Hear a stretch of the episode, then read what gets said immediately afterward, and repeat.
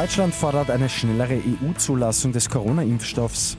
Und die Wahlleute in den USA haben Joe Bidens Wahlsieg bestätigt. Immer 10 Minuten früher informiert. 88.6 Die Nachrichten. Im Studio Christian Fritz.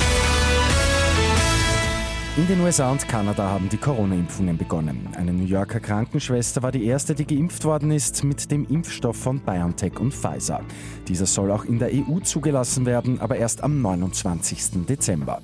Die deutsche Regierung drängt laut einem Bericht darauf, dass dies früher passieren soll. Demnach verlangt Deutschland von der Europäischen Arzneimittelbehörde EMA den Impfstoff noch vor Weihnachten freizugeben. In den USA haben die Wahlleute den Sieg des Demokraten Joe Biden bei der Präsidentschaftswahl im November bestätigt. In einer Rede meint Biden, dass die Demokratie gesiegt habe.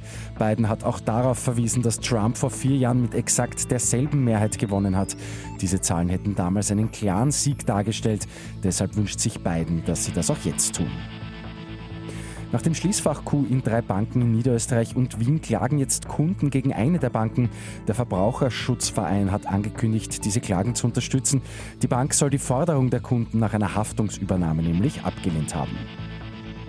Und der Wiener Handel erfüllt Weihnachtswünsche von 240 Kindern im Wiener SOS Kinderdorf. Die gute Nachricht zum Schluss. Jedes Kind bekommt einen Gutschein, mit dem es dann sein Wunschgeschenk kaufen kann. Der Spielwarenhandel unterstützt dazu außerdem mit Malstiften und Spielen. Mit 886 immer 10 Minuten früher informiert.